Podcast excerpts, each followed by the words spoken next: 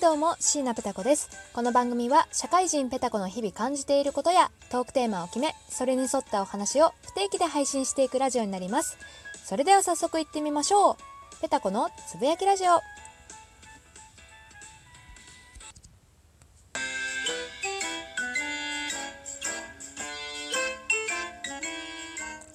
はい始まりました。ペタコのつぶやきラジオ。ということで今週は皆様いかがお過ごしでしょうか？だいぶねこのラジオ形式久しぶりな気がいたしますね。お久しぶりです。ようやくあの 3ヶ月かな4ヶ月かなあの4ヶ月ぶりぐらいに1人のまとまった時間が取れたということで、えー、バシバシラジオを、ね、まとめて撮っていきたいと思いますよ。で今回ねちょっと話したいことが一つありまして、えー、皆様渋谷スクランブルスクエアって、えー、ご存知でしょうか？確かね11月の初旬か10月の末ぐらいから渋谷にオープンいたしました、えー、ななんて言ったらいいのかな？あの東急の持ち物なのかな？あのいろいろ、まあ、駅ビルですよ。平たく言うとね駅ビルができまして、えー、48階建てなんですよね。で、まあ、48階建ての上、えー、屋上にはなんと展望台がついてる。てかまあ屋上に上がれるんですよ。あの展望台って聞くと皆様あのスカイツリーだとかあ東京タワーだとかああいうなんか部屋の中の展望台あのガラス越しに景色を見る展望台伝わるかな？思いつく思いとか思い浮かべる方が多いかと思うんですけれども渋谷スクランブルスクエアは本当に屋上。もうあの外出たら本当にあの上は吹き抜けだしあの手すりがあるだけであの囲い囲いはあるんですけどガラス張りだし室もう室外なんですよね。なんで高さ的には東京タワーとかスカイツリーよりも全然低いんですけれどもあのやっぱり気温だとか風とかが直に肌に当たるのでなんかねめちゃめちゃ高いところにいるっていう実感はあの渋谷スクランブルスクエアの方がありましたね。あの本当にねこう覗き込むと足がすくみました。もうあの本当360度全部あの開放されてるので右をえー、右っていう言い方は正しくないですね。えー、っと、東？東を向けば東京タワーとスカイツリーが同時に見れたりだとか、えー、反対側、反対側、西側、あ違うな、あれは南か？今位置関係バラバラで申し訳ないんですが、あの、国立競技場が見えたりだとかね、あの、あとハチ公前のあの有名な交差点あるじゃないですか。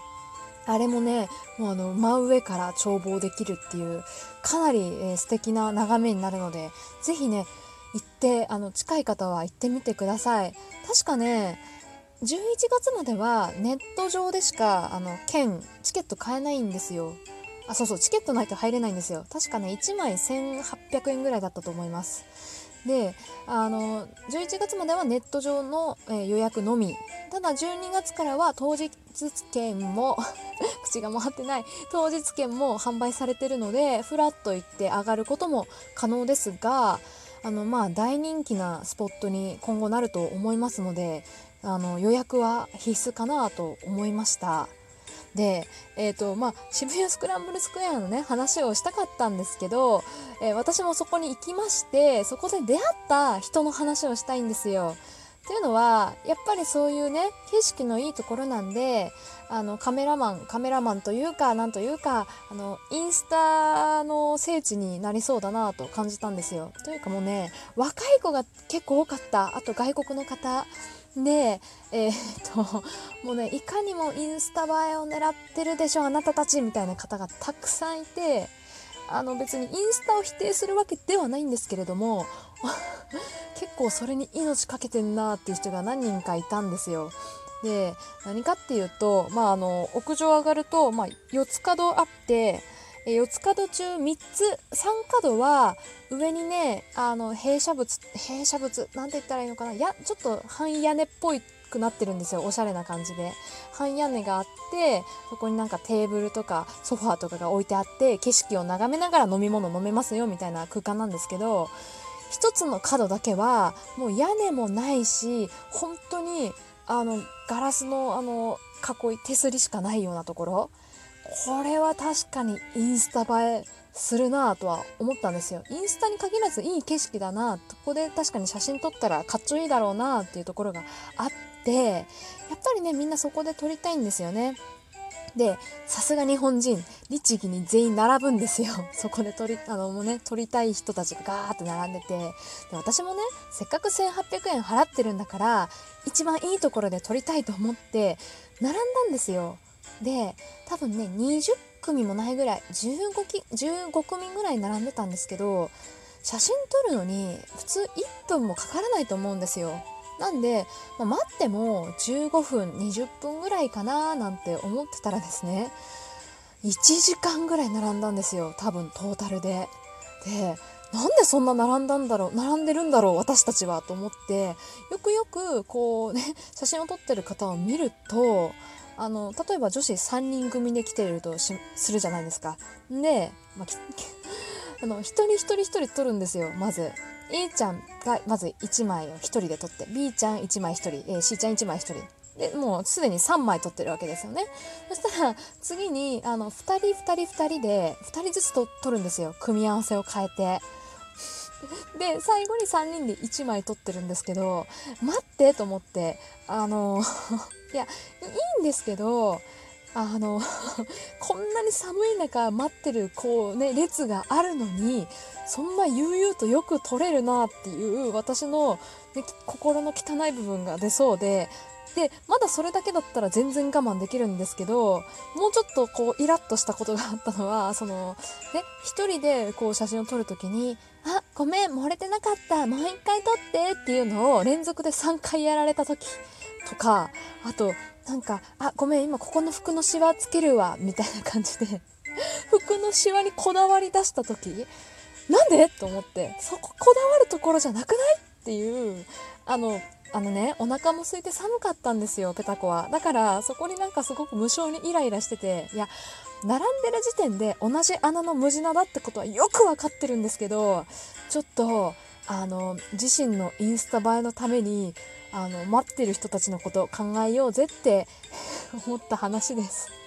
だって服のシワつけたところでさあなたの顔面偏差値が変わるとは思えないんですもん。いや可愛いんですよすごく。ものすごい可愛いんですよ。だから服のシワがなくたって可愛いのには変わりないよってことを言いたかった話でした。皆さんあのくれぐれもね迷惑のかけない程度で楽しみましょうね。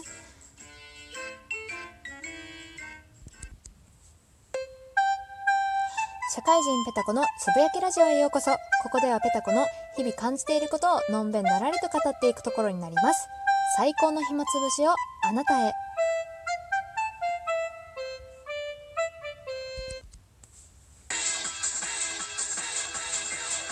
今日の30秒紹介、今日紹介するのは、 Voicyからロリラジ、パーソナリティは5000人以上のナンパ経験と12年間営業を行うシンタロータリーが務めます。その内容は、えー、ナンパ術、営業経験を活かしたコミュニケーション術、恋愛術、ビジネスに役立つ話を幅広く取り上げており、私が進めたい会は思わずうなった営業の難しさは知りすぎにあると、男性陣必聴の女の子をお持ち帰りするにはです。その他最新のニュースを取り上げているので気になる回が絶対あるはず。気になった方はぜひ概要欄をチェックしてみてください。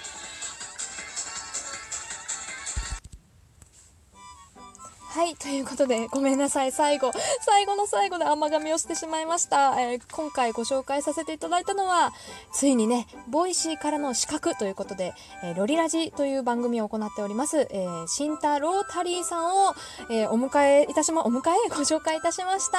あ本当に、あの、ありがとうございます。あの、私が一番びっくりしております。はい、えー、この方、ね、3年間毎日配信されてるということで、1000回を 突破しております。1000今いくつだったかな？ちょっと見ればよかったかな？多分ちょうど1000回ちょっとだったと思うんですけれども。で、まあ私、まあご紹介するにあたってね、あのー、慎太郎谷さん、初めましての方だったんですが、まあどんなことを伝えてほしいですか？と聞いた際にですね、えー、パーソナリティよりも、えー、リスナーが主役ってことを伝えてほしいですと言われまして、ん？どういうことだと思って、あの、いろいろ根掘り葉掘り聞いたところですね、いろいろこの方、もうなんか、ほんとね、すごいい方なんですよ。まあ、すごいポイント1つ目、えー、縁もゆかりもない土地で、えー、新太郎谷さんのオフ会が勝手に開かれそこで15人集まるっていう。あのここに慎太郎タリーさんはいらっしゃいません。勝手にファンが15人集まるっていう事件が一つ。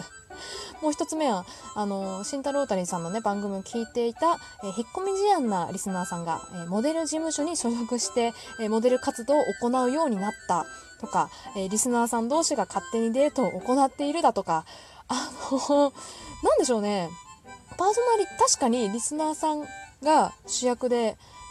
主役でというか、リスナーさん主体で、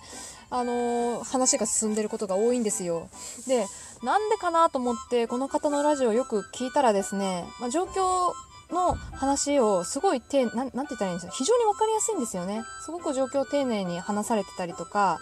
あと僕はこう思うけど皆さんはどう思いますっていう問いかけが多いような気がします。あとね、話題選びも非常に上手で、まあ、最近のニュースだとか、ツイッターで話題になったトレンドの、ものを取り上げて話されてるので、まあそこでね、リスナーさんが増えていくのかな、という、えー、てか個人的にはそう思っております。はい、ということで、えー、こんなご紹介で満足されてるかどうか、というか私が紹介しなくても別に多分ね、私より有名な方なんで必要ないんじゃないかなとは思うんですけれども、気になった方はね、是非概要欄をチェックしてみてください。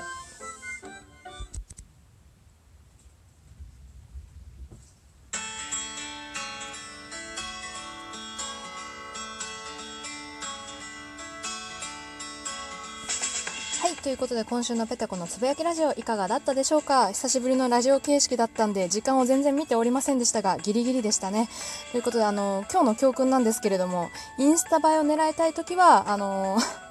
周りに迷惑をかけないようにしてください。以上。